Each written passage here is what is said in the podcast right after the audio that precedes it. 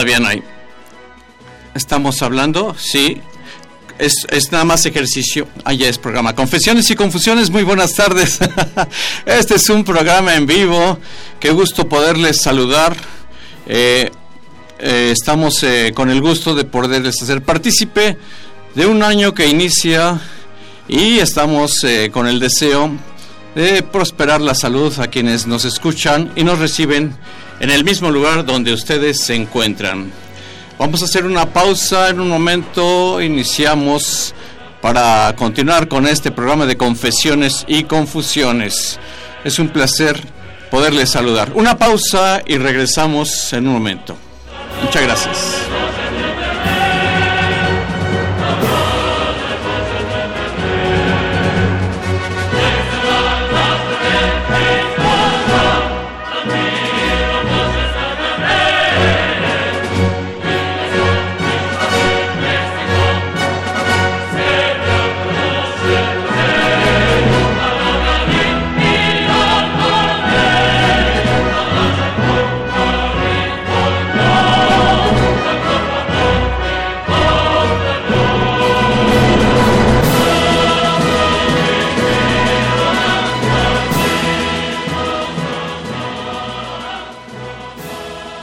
Así es, efectivamente, como tenemos el placer de poderles saludar, pero eh, con la oportunidad de poderles manifestar una serie de circunstancias en torno a la salud.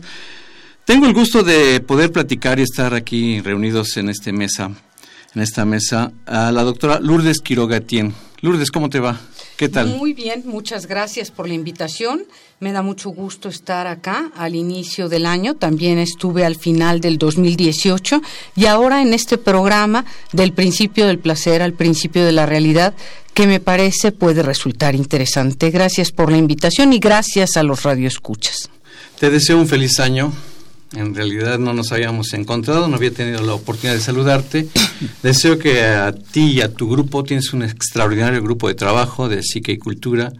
Eh, la doctora Lourdes Quiroga es presidenta de este mismo de esta misma institución, Psique y Cultura, Asociación Civil Estudios Transdisciplinarios. Exactamente. La doctora Lourdes Quiroga ya muchos de ustedes la conocen ella, aparte de la licenciatura, por supuesto, tiene la maestría en terapia psicoanalítica y el doctorado en psicoterapia psicoanalítica. Es escritora, conferencista, maestra, tiene mucho a ver en su currículum.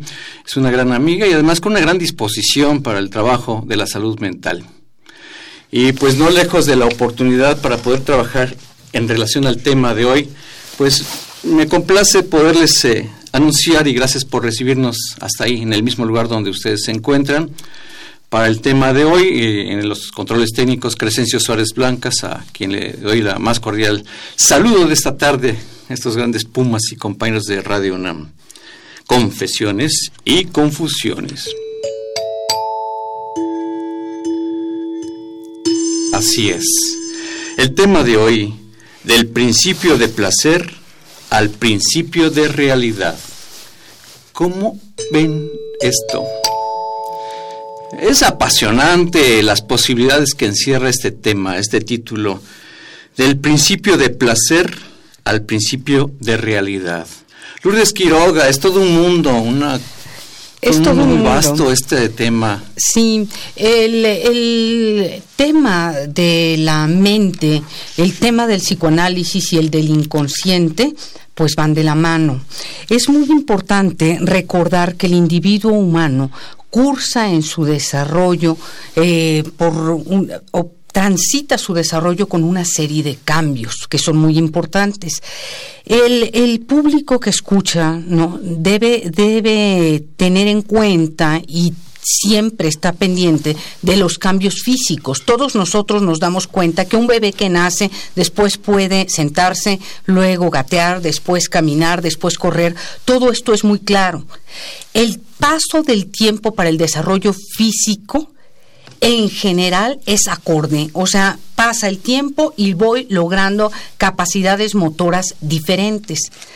Eso es en general. Sin embargo, En el desarrollo mental las cosas no ocurren igual. El paso del tiempo no garantiza necesariamente que logramos que logremos un avance en nuestras capacidades mentales y en nuestra forma de percibir y de vivir el mundo y la vida. Entonces, nosotros nacemos, todos los humanos, bajo el principio del placer. El principio del placer es aquel que proviene de una zona de nuestra mente, ¿no? O de una estructura, ¿no? Si la queremos llamar así, que se llama técnicamente ello. Ello, de ahí proviene la vida pulsional. La vida pulsional exige urgente descarga. Quiere decir, quiero las cosas ahorita, en este momento, y no puedo soportar la espera. El principio de la realidad requiere de espera y requiere de la capacidad de tolerar la frustración. Esto no lo voy a lograr si no desarrollo la capacidad para pensar decía un hombre llamado Wilfred Bion, la capacidad de pensar los pensamientos. Poco a poco vamos a ir explicando esto que parece redundancia, pero no lo es. Entonces, este tema que planeamos para hoy en conjunto tiene que ver con el asunto de que acaban de pasar las vacaciones en las cuales en general podemos vivir bastante bajo el principio del placer. Pero luego tenemos que aceptar la realidad cotidiana que es la que vivimos en este momento la mayoría. Este es el principio de la realidad que me frustra y que me trae una serie de responsabilidades que tengo que cumplir y que aunque el principio del placer y el ello me exijan urgente descarga, yo requiero necesariamente de voltear a ver la realidad para atenderla y para preservar mi vida y para poder también adaptarme al mundo. Y no en otras palabras podría decir no puedo hacer solo lo que quiero hacer. También tengo que hacer lo que la realidad me exige y ahí entra una instancia llamada yo y lo que debo hacer y ahí entra otra instancia psíquica llamada superior que me exige y me plantea deberes, también ideales. Sigmund Freud, señalando esto mismo, con los tres términos que acabas de enumerar, el ello, el yo y el superyo. Me sorprende escuchar el hecho de lo que señalas como manera de ejemplo de quienes se reincorporan después de unas vacaciones de disfrute, eh, tal vez entendido como el placer, a un hecho de una realidad donde deja de ser placer por el hecho de la responsabilidad. A mí me brinca en lo, en lo personal, pero yo creo que en lo cotidiano eh, se vive con mucha frecuencia esto. Para mí el trabajo es un placer y no soy un workaholic, como le llaman. Y es un placer estar corriendo, si tú quieres, estar perseguido por el reloj. Y no soy masoquista, salvo que tú me califiques en este momento como tal. Entonces la cuestión del placer contra la realidad, yo así lo versus, placer versus realidad, eh, finalmente todo es para preservar la vida. Sí, eh, bueno, la cuestión no es que no se pueda disfrutar el trabajo, pero al final de cuentas es trabajo. Inclusive podríamos jugar un poco con las palabras. Si nosotros decimos que el tiempo de trabajo es tiempo dedicado a labores que tenemos determinadas y a tareas que nos han designado y que tenemos que hacer a veces aunque no nos guste, porque dentro de nuestro, nuestro trabajo hay cosas que nos pueden gustar muchísimo, pero hay cosas que no nos gustan tanto y las tenemos que realizar. Estamos ocupados, ¿no? Nosotros constantemente o a veces cuando ya estamos cansados decimos que queremos tiempo libre, cierto, necesario. Necesario, tiempo libre. Si queremos tiempo libre, es porque hay tiempo esclavo. ¿El tiempo es que, perdón? Esclavo. Esclavo. Claro. Oh. La contraria de la libertad es la esclavitud. cierto. Entonces, de algún modo, si tenemos un buen tiempo, tiempo esclavo. Ahora, no estamos hablando específicamente de condiciones de esclavitud, pero sí estamos hablando de que necesariamente me tengo que levantar a cierta hora, a veces tengo exceso de trabajo, a veces me presionan demasiado por una u otra cosa. Eso no quiere decir que no lo disfrute. Quizá la mayor parte de la gente no disfruta su trabajo. Muchas veces pienso que esas personas la pasan muy mal porque quizá pasamos trabajando 10, 12 horas al día. No disfrutar el trabajo hace que lo hagamos mal y que tratemos mal a los demás. Es un problema grande. ¿No? Sin embargo, de eso no es lo mismo, no tiene la misma cualidad estar en el trabajo, estar en el placer y estar en el descanso. Por eso Freud decía esto, para una vida más armónica, más equilibrada, requerimos de trabajo, placer y descanso. El placer tendría que ver con la salida, con la convivencia, con la diversión. El descanso es propiamente la posibilidad de dormir y en ese dormir descansar porque no todo el que duerme descansa. Tenemos un problemón en ese sentido, ¿no? Cada vez más necesidad de una serie de medicamentos, porque parece que vivimos en un mundo tan rápido, pero tan rápido, que estamos medio despiertos de día y medio dormidos de noche. ¿No? Porque tenemos muchas presiones, porque hay una competencia de currículums tremenda y entonces hay que apurarse todo el tiempo. Entonces deseamos este tiempo libre en donde se nos presenta más la posibilidad del principio del placer. Si estamos de vacaciones, por ejemplo, ahora en diciembre, nos permitimos comer un poco más, beber un poco más. Si me fui a algún lado a descansar, me permito que si a las 5 de la tarde quiero ir a dormir, pues vete a dormir.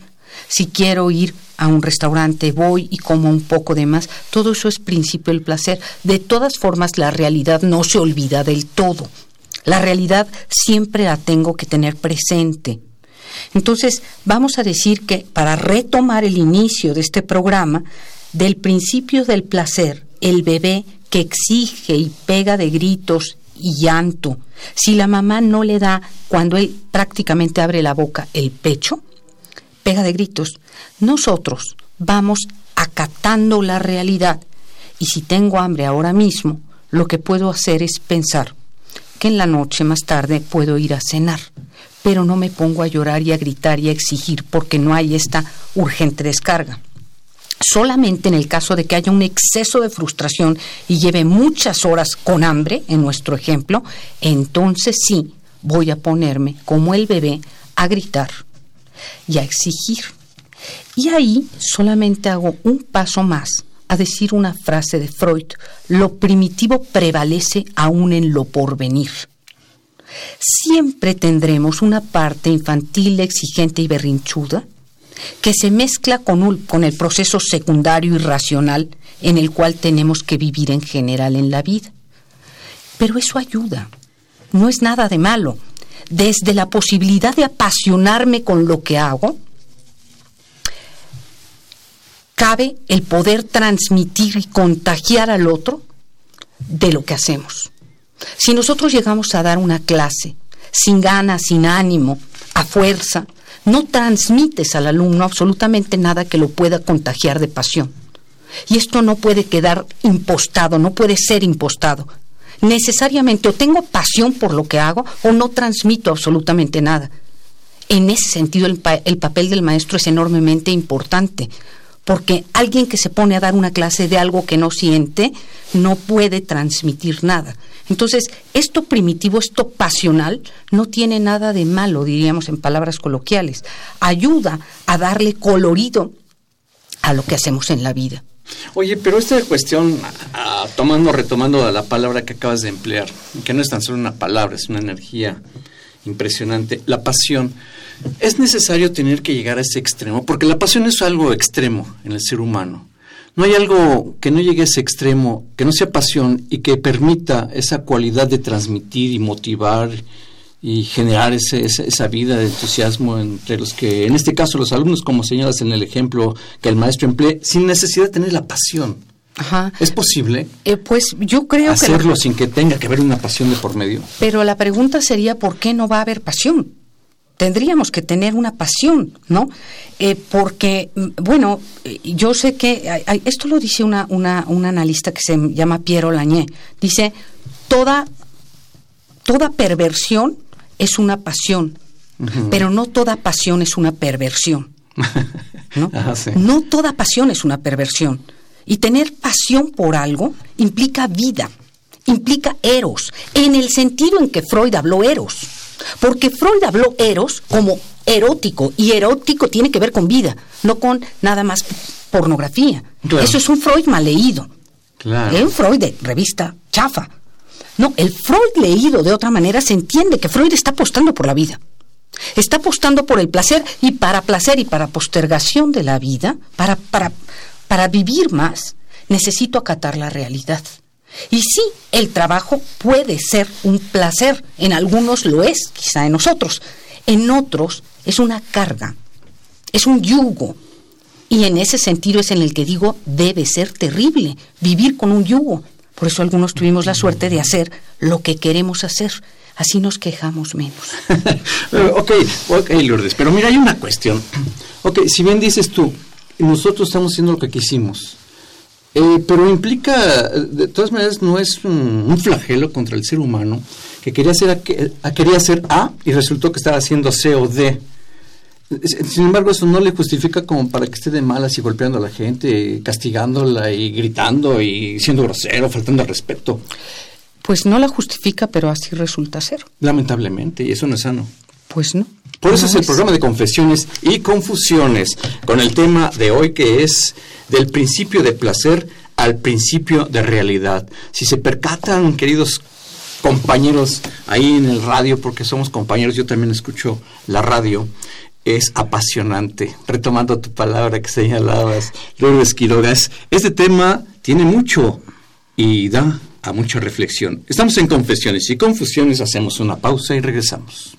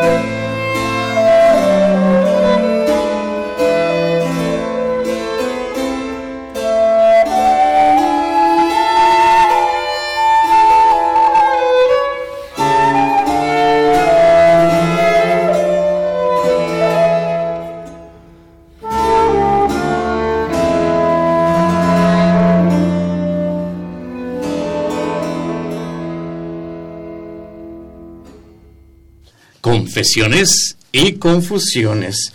Este programa es en vivo. En este momento estamos en un estudio diferente al habitual. Eh, razón por ello no tenemos eh, la oportunidad de las llamadas telefónicas. Sin embargo, este es un programa en vivo. Eh, está con nosotros, repito, nuestra invitada, nuestra gran doctora, gran doctora, lo digo con mayúsculas, Lourdes Quiroguetín, con el tema del principio de placer al principio de realidad. Soy Guillermo Carballido, desde la Dirección General de Atención a la Salud de la UNAM, en este hermoso programa que nos contribuye para poder encontrar un poco, acercarnos, si no logramos completamente la salud, acercarnos un poco más a ella. antes de la pausa anterior, eh, mi querida amiga doctora Lourdes Quiroga Etienne Hablábamos de las personas que se irritan, que se enojan y muchos autores han estudiado pues este conflicto, estos conflictos que generan la agresión y la agresión entendida desde el punto de vista de falta de tolerancia, la frustración. Yo creo que tiene mucho que ver en lo que estamos manejando hoy.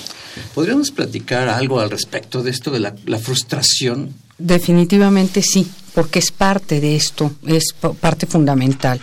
Nosotros desde niños, desde bebés, tenemos una expectativa una expectativa que queremos que se cumpla. Si un pequeño bebé tiene hambre, por ejemplo, él quiere tomar leche. la madre aparece y le da de comer. Al mismo tiempo, una madre que llamaría Donald Winnicott suficientemente buena, eh, carga, sostiene, ¿no? Mira, la mirada es importantísima, toca al niño y le habla, porque para el bebé la voz de la madre es literalmente música para sus oídos.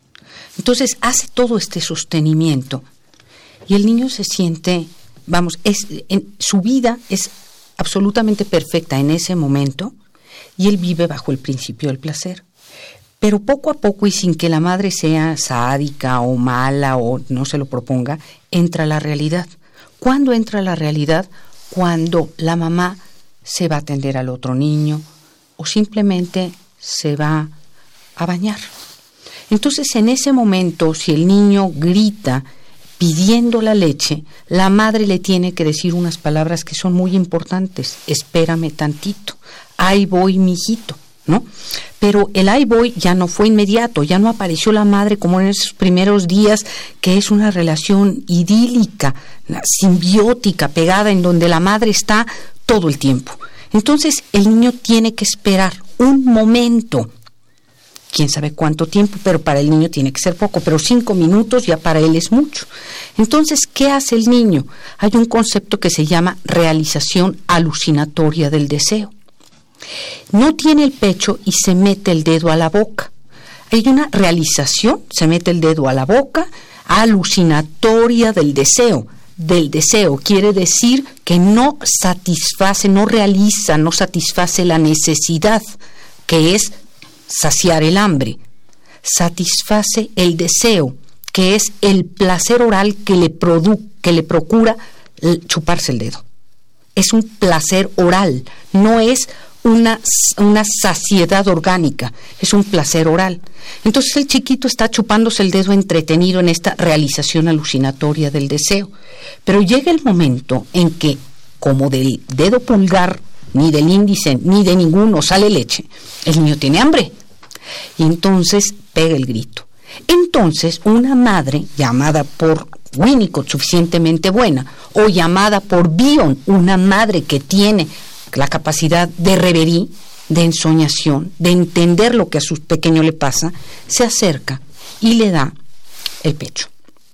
Y en ese momento el pequeño se calma. Esto ayuda de, de, muchas maneras, porque el pequeño empieza a comprender que las cosas no son inmediatas, y porque si el pecho, en el caso de nuestro bebé hipotético, no proviene de él mismo y empieza a diferenciar el yo del no yo, hay algo que viene a mí que es el pecho de mi madre y mi madre viene a mí a dármelo. Hay un proceso mental. hay un proceso mental, hay un proceso mental, un pensamiento que se llama protopensamiento, un pensamiento muy primitivo, muy primitivo. Viene la mamá y se lo da. Y poco a poco va sabiendo que ese pecho no es de él, que la madre generosamente se lo prodiga. Y entonces en él cabrá la posibilidad algún día de una cualidad que casi tiene, que, tiene no toda la gente, agradecimiento, porque me das algo que necesito para la vida. De ahí Melanie Klein hace su cuarto libro de las obras de Melanie Klein, se llama Envidia y Gratitud. La posibilidad de agradecer es enormemente complicada, porque tengo que reconocer que tú me das algo de lo que yo carezco. Y a veces es tanta la envidia que aunque yo sea la destinataria de ese bien, la propuesta es la siguiente, odio que tú tengas eso que yo no tengo, ¿por qué no hacemos algo? Destruyámoslo. En ese sentido, la envidia es el sentimiento más primitivo y el sentimiento que carga mayor malignidad. Entonces, si seguimos con nuestro pequeño niño, ya la madre le dio el pecho y él está contento y se queda dormido. Tiene, se sacia su, su, su hambre queda saciada y además tiene placer oral. Entonces se queda dormidito.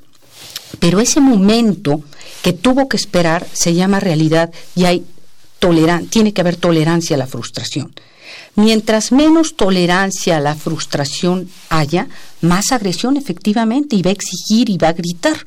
Ahora, la cuestión es que la, frustración hay dos formas, hay dos cosas que se puede hacer con ella. O la evades, pegas de gritos y le arrancas al otro lo que tiene para hacerte de él porque tú lo quieres, o la modificas, no con una descarga, sino con una acción. El pequeño todavía no puede tener una acción, nosotros sí podemos decir, bueno, tengo hambre y en vez de pegar de gritos voy a conseguir qué comer. Y además se genera otra cosa importantísima, Guillermo Radio Escuchas, la capacidad de pensamiento, la capacidad de pensar, porque el pensar en psicoanálisis no tiene que ver solo con resolver operaciones matemáticas o físicas, tiene que ver con la posibilidad de descargar de tensión el aparato psíquico. Lo que no se hace, se piensa y descargas la tensión del aparato psíquico. Es como decirme a mí, en un momentito, espera un poco, al rato comemos, al rato vamos, al rato descansamos. Este es momento de trabajar, de atender, de estar en proceso secundario, porque para estar hablando acá tengo que estar pensando, proceso secundario, mi razón tiene que correlacionar pensamientos. El proceso primario es un proceso muy importante, por ejemplo, el pensamiento onírico, los sueños son una forma de pensar, pero un pensamiento mucho más primitivo. Se piensa en imágenes, se sueña en imágenes. Y a esas representaciones cosa, esas imágenes, que no les entiendo nada y que en general decimos que son locas, las transformo en representaciones palabra. Hablo del sueño y trato de entender desde el psicoanálisis qué significa ese sueño y el sueño tiene que ver directamente con el inconsciente. Decía Freud, el sueño vía regia al inconsciente. Oye, ¿el sueño es un pensamiento primitivo? Sí. Ah, el sueño es un pensamiento primitivo en donde el yo, la instancia de la que hablamos al principio, vamos a decir que cuando vamos a dormir se debilita, no hace sus funciones. Y entonces el sueño en realidad se sueña con deseos. Por eso dice un autor que se llama Donald Meltzer, somos responsables hasta de lo que soñamos, porque sueño lo que deseo y soy responsable de mi deseo. Somos responsables porque sueño lo que deseo. Y soy responsable pues, de mi deseo. Yo creo que eso dice mucho de lo que tengo aquí en mi interior. Pues claro. Y en el sueño estoy reflejando todas aquellas frustraciones, deseos, pasiones, perversiones tal vez también. Sin el tal vez. no me digas eso, ¿cómo que sin el tal vez? Claro, porque cualquiera de los radioescuchas ha soñado que quiere matar a alguien, que persigue, que hace cosas terribles. Claro, claro, porque él yo censura en la vida diurna este tipo de pensamientos. ¿Lo censura el yo o el super yo, el, deber ser? El yo, censura, porque el yo es, eh, digamos, aplica los mecanismos de defensa y censura este ah. tipo de pensamiento. Pero como el yo, digamos, se fue de vacaciones en el sueño, entonces se sueña todo lo que se desea. Y entonces aparece, ahora sí que, el lobo del hombre que traemos todos, aunque se vistan de ovejas. Nos vestimos todos de oveja en la mañana, así calamos a nuestro lobo, lo, peinamos, le damos una raspada a los dientes, pero eso no quiere decir que no tenga mi lobo. Y yo siempre digo que quien se cree oveja y te lo dice, pues sal corriendo, porque quien se cree bueno va a matar, porque tiene la posibilidad de matar, nada más que lo va a hacer en el nombre de Dios.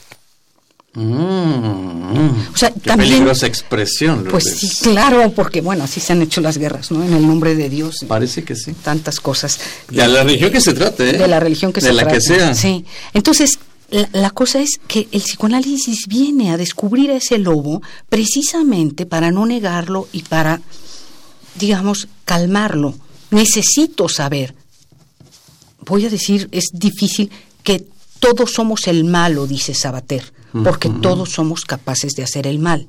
Si tengo la posibilidad de sublimar, de desplazar, de corregir, de ¿no? de reprimir, porque también reprimo estas ganas locas que me dan por ahí de matar a algunos corruptos, ¿no? Entonces resulta que no lo puedo hacer, pero lo puedo pensar. Por eso el psicoanalista trabaja de manera muy distinta, ¿no? En el consultorio analítico se trabaja de manera muy distinta al confesionario, porque acá el, psicoanalista diría, sígueme diciendo. En el confesionario te dirían, hija, no profieras esas palabras, no vaya a ser que se hace realidad. Y yo le diría al cura, oiga, si no las dice, se hace realidad, oh. porque hablar es del orden del acto. Entonces, para no hacerlo, lo hablo, lo pienso. No soy tan ingenua para pensar en la bondad humana.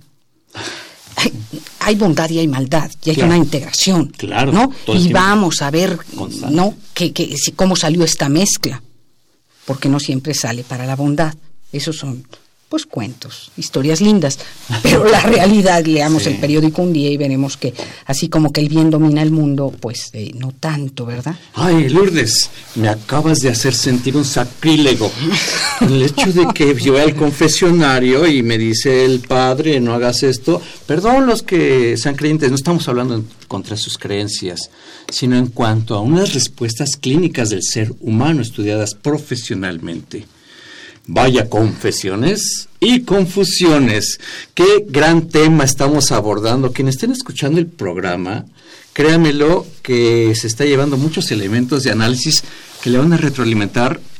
No me podría equivocar y asegurar que para el resto de su vida, créanmelo, si hacen del paso al acto de manera constructiva. El tema es del principio de placer al principio de realidad en confesiones y confusiones. Una pausa y regresamos.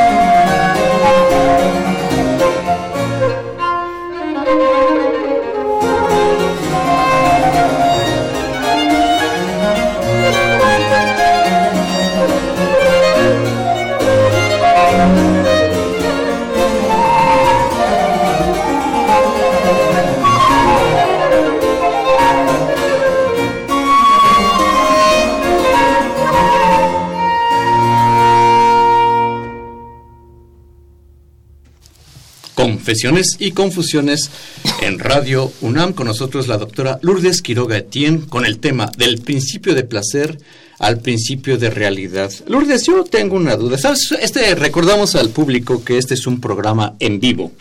No tenemos la posibilidad del aparato telefónico, pero ya en su momento porque estamos en un estudio diferente en esta ocasión. Eh, señalabas del agradecimiento. Yo pensaba que esto era más bien cultural, cuando un ser agradece a otro en un proceso cultural y no tanto fisiológico, orgánico. El agradecimiento. Sí. El agradecimiento es un tema, insisto, muy estudiado por Melanie Klein. Melanie Klein fue eh, una eh, fue posterior a Freud, ¿no? Entonces es del psicoanálisis inglés. Este tema ella lo abordó en este cuarto libro de su obra, Envidia y gratitud, porque se dio cuenta de que bueno, todos los psicoanalistas en general han hablado de la falta, han hablado de la carencia, en otras palabras, para no meterme a cuestiones tan técnicas. Esta carencia, esta falta, siempre me produce frustración. El otro es alguien que a veces me puede dar eso que yo no tengo, pero que me dé el otro eso que yo no tengo me recuerda de mi propia carencia. Si yo tengo altos montos de agresión y de envidia, a mí no me gusta recordar que hay algo que no tengo. Por ejemplo, muchos pacientes narcisistas no pueden soportar no tener algo. Parecen muy independientes, pero el narcisista es enormemente dependiente. ¿De qué? Del halago permanente del otro. Cuando el otro no los halaga, lo botan es, el, el otro es un objeto de uso. Mientras está alabándolo, mientras lo tiene endiosado, va a estar con él. Después no. Es muy envidioso, no se puede dar cuenta de lo que, no, no quiere darse cuenta de lo que le dan. Ataca lo bueno que le pueden dar. Por eso decía que aunque yo sea la beneficiaria, si soy muy envidiosa, quiero destruirlo para no vértelo a ti y para que no y para no recordar mi carencia. Mm. Solamente bajando un poco mi nivel de envidia y de agresión que sí tengo, porque todos tenemos niveles de agresión y la agresión además sirve para la defensa, para la competencia, para el ataque cuando es necesario, para competir en la vida necesito agresión.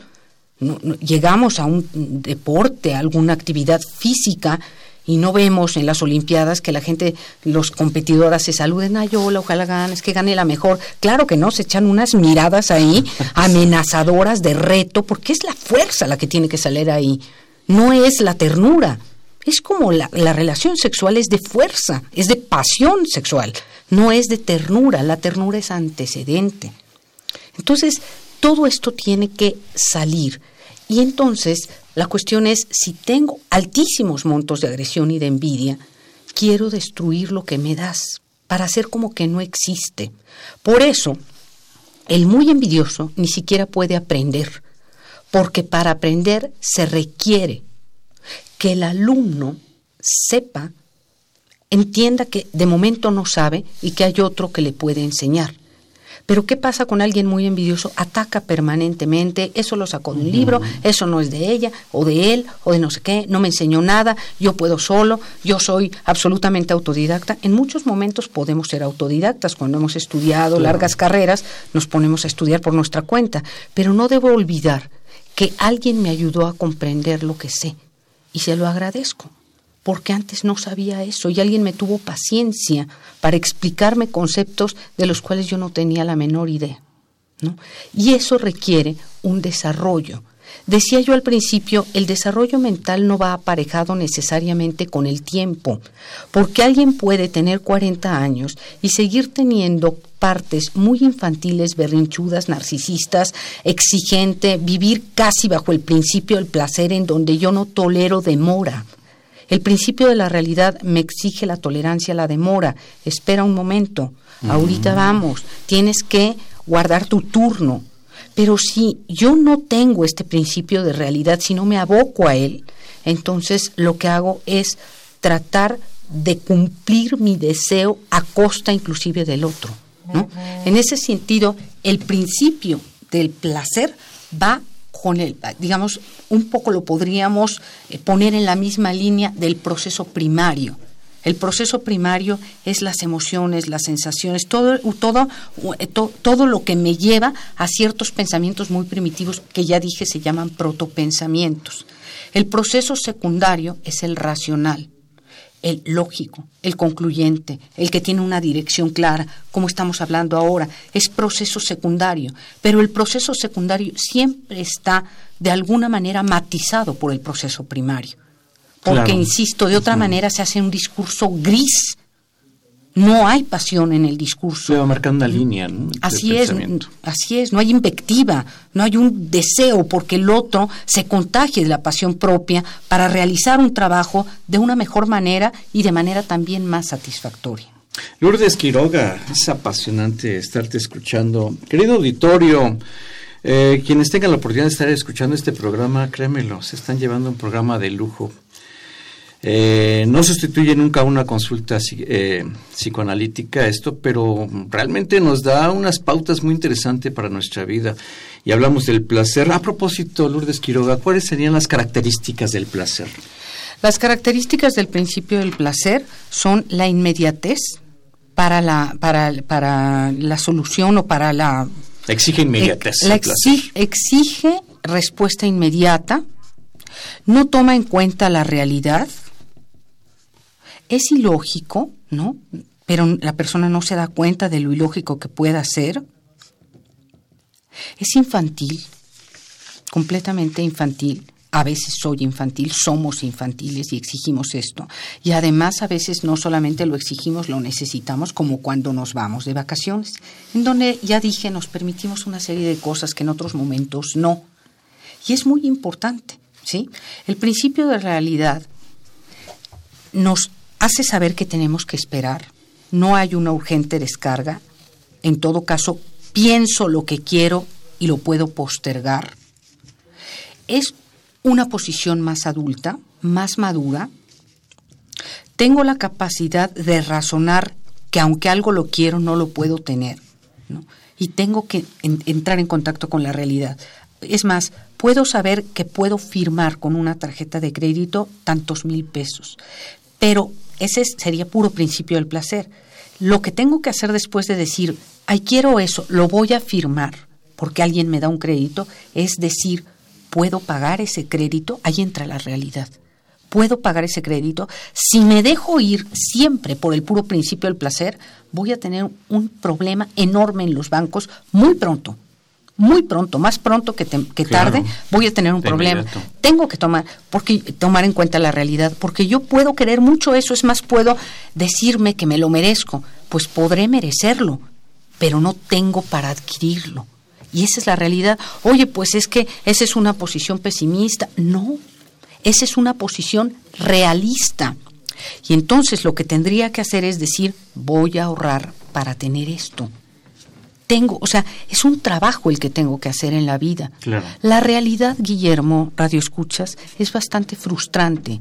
Nos frustra. Cuando se prende el despertador cada mañana, me frustra. Yo quisiera seguir desde mi lugar como un bebé infantil metida en la cama y que alguien me trajera el desayuno.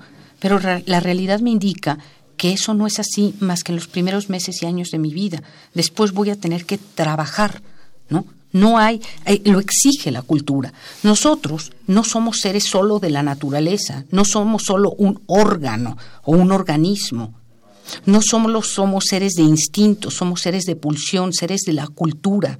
Y la cultura exige, por ejemplo, el refrenamiento de la vida pulsional. Entonces, los animales viven en el mundo natural. La vida pulsional la vida instintiva completamente. El animal va a comer lo que tiene que comer, es instintivo, sobre todo los animales no humanizados, los perritos, los gatos, que los humanizamos más, pero los animales salvajes comen lo que tienen que comer, no vemos obesidad o anorexia en una vaca o en un, o en un gallo, no, eso es cosa humana. Todo lo biológico se transforma en el humano en un hecho de la cultura por eso nosotros dejamos de comer solamente por una cosa instintiva y entonces comemos de más, ya no como por, por, hambre, sino por ganas de comer. ¿No? Entonces, de ahí puede devenir, pues, una obesidad, o hay quien hace una anorexia, cuestiones que son propias del individuo humano, no del mundo animal natural, sino de la cultura, que además me vende una serie de productos que yo empiezo a desear que luego demando tenerlos y además hay ya todo el mundo del consumo, alguien que me dice sí puedes comprarlo y yo me la quiero creer desde mi lugar narcisista, desde mi mente omnipotente y omnisciente y todopoderosa, que me dicen tú puedes todo y entonces me lanzo a querer creer eso y afirmar todo lo que veo. Y después la realidad me viene a recordar que estoy en un problema. Pues mira, la verdad de las cosas es que no son pocas las personas, son muchísimas. Eh, escribiste un ejemplo que me gustó mucho, el de la tarjeta de crédito. Son muchas las personas que se la pasan firmando y después veo como pago y nada más gano 10 pesos, pero yo mi crédito abarca 100 pesos, pues uso 90 pesos y para pagar me dan tantos meses, pues estoy con problemas, me están llamando en las noches de que tengo que pagar y no pago. Principio de placer y principio de realidad. Exactamente, exactamente. Es así. Entonces sí tenemos que limitarnos, que no quiere decir que vamos a vivir una vida absolutamente de, de, de, de, carencia y no vamos a tener nada. Si uno va trabajando, uno puede allegarse a una serie de beneficios, de servicios, de, placeres, porque vale la vida, la vida vale la pena de ser vivida, ah, aunque frustre. O sea, es más, la finitud de la vida es la que le da sentido a esta. Ni tú ni yo estaríamos acá si fuéramos a vivir para siempre. Estamos acá porque nos vamos a morir, entre otras cosas. Hay que aprovechar el tiempo. Así es. Hay que aprovechar el tiempo, porque si no, entonces se nos va. Y el tiempo está acotado, ¿no? Mm, y ahora sí que, como dice la canción de Juan Gabriel, ¿no? Eh, hasta, Dios perdona, pero el tiempo a ninguno.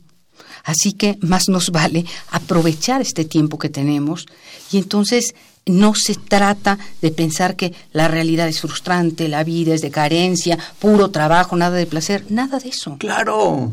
Nada de eso. Eh, eh, hay otra parte de la vida y además, como bien dijiste al principio, el trabajo puede resultar enormemente placentero, pero llega el momento en que uno dice, me tengo que tomar un momento. Necesario. Es necesario para poder seguir, para que me siga gustando lo que hago, porque todo se puede agotar, se puede agotar el amor de la pareja, se puede agotar el gusto por el trabajo, se puede agotar el gusto por un deporte, por un arte, por lo que sea. Entonces necesito respirar un poco, alejarme, ver de lejos, como en los museos, no acercarme al cuadro que no veo nada más que una mancha, y entonces vuelvo con un ánimo distinto y acato la realidad de manera más amable. La vida es maravillosa y vale la pena vivirla aprovechemos, estamos vivos, aprovechemos en hacer todo lo que necesitamos, debemos hacer y pues en convivencia sana. Estamos en confesiones y confusiones. Vamos a una pausa y regresamos.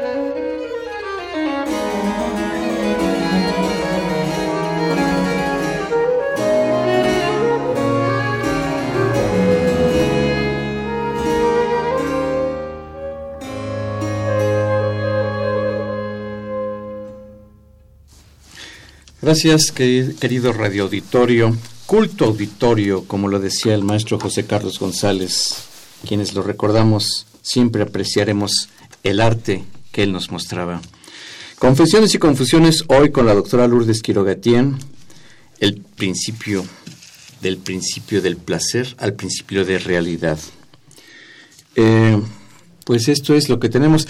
Mira, siempre Lourdes Quiroga, el grupo Psique Cultura, siempre todo un equipazo que siempre tienes, eh, despierta muchas inquietudes en el radio auditorio y es frecuente que nos pidan alguna forma de poder contactar con ustedes.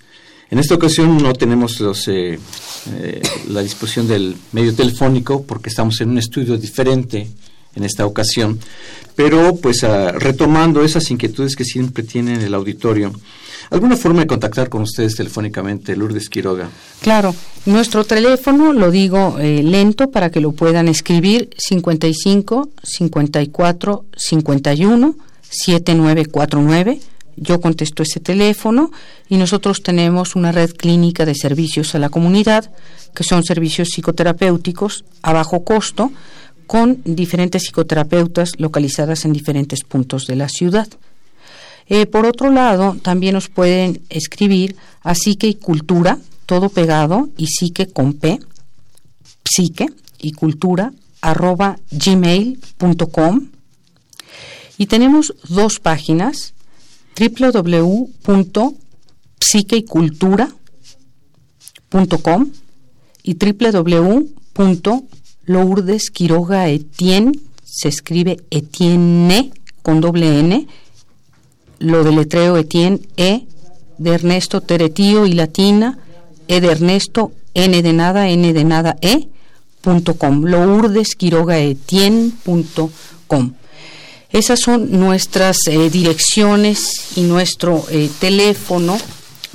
Importante anotar ahora que decías de culto, psique sin P no tiene pertinencia alguna en ningún lado. Ahora lo veo en los periódicos y me horrorizo un poco, porque psique, psique, psi, tiene que ver con el alma. Así que psique sin P no quiere decir nada. Psique, psicología, es el estudio del alma. Freud era un estudioso del alma humana. Esto que estamos escuchando ahora y hablando ahora eh, aquí es algo que estudió Freud toda su vida, pero tiene un trabajo para los psicólogos que nos estén oyendo, les va a sonar, se llama sobre los dos principios del acaecer psíquico. Los dos principios del acaecer psíquico, escrito en 1911 en sus obras, son 25 tomos, eh, de estos 25 tomos, en uno de ellos eh, está sobre los dos principios del acaecer psíquico y son precisamente el principio del placer y el principio de la realidad. Freud deja un edificio inacabado. Freud no dice verdad. Freud plantea un saber. Y como decía Lacan, la verdad es lo que le falta al saber, por suerte, porque sólo así seguiremos estudiando, investigando, y muchos otros autores después de Freud han tomado y han estudiado estos dos principios para comprenderlo desde diferentes ángulos. Aquí ahora hemos hecho un brevísimo resumen de lo que esto significa, pero por ahí valdrá la pena que algunos de los radioescuchas que estén interesados puedan investigar un poco sobre el tema en las obras de Freud, porque a veces, en verdad, escucho que Freud está mal leído, mal entendido, y de ahí el ataque, a veces visceral, ¿no? No la crítica constructiva, sino la crítica mordaz, sin conocimiento. Entonces, muy interesantes estos conceptos y bueno, me parece que eh, para mí siempre es y seguirá siendo un gusto compartir con el auditorio y compartir acá los micrófonos contigo, Guillermo Carballido. Mira, en realidad es más fácil destruir que construir. Y la gente, sepa o no sepa hacer o deshacer, eh, le gusta destruir, lamentablemente.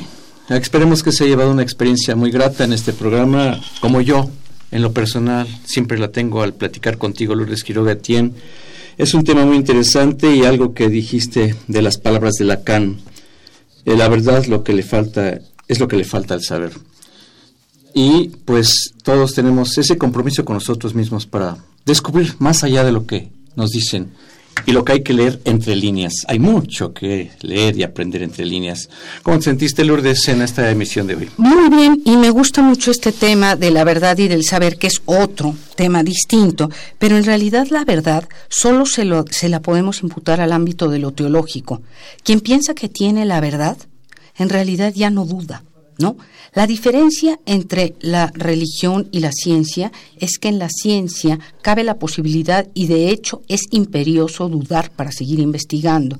La verdad, la fe, no se duda, se cree. Por eso en el psicoanálisis no hay que creer. El psicoanálisis se estudia, no se cree porque no es fe. No creo en el psicoanálisis, pero si no es religión. Se cree en una religión o se cree en Dios y está bien. Freud decía claramente que toda cultura requiere de tres cosas, ciencia, arte y religión. Ciencia, arte y religión. La invitación a que acudamos a ello. Lourdes, muchísimas gracias. Un placer. A propósito del tema, un placer saludarte. un placer para mí también y a todos los que nos han escuchado este día. Muchísimas gracias. Ya nos veremos pronto en otra ocasión. Hasta el próximo programa. Como todos los sábados a las 5 de la tarde en Confesiones y Confusiones, soy Guillermo Carballido. Muchas gracias.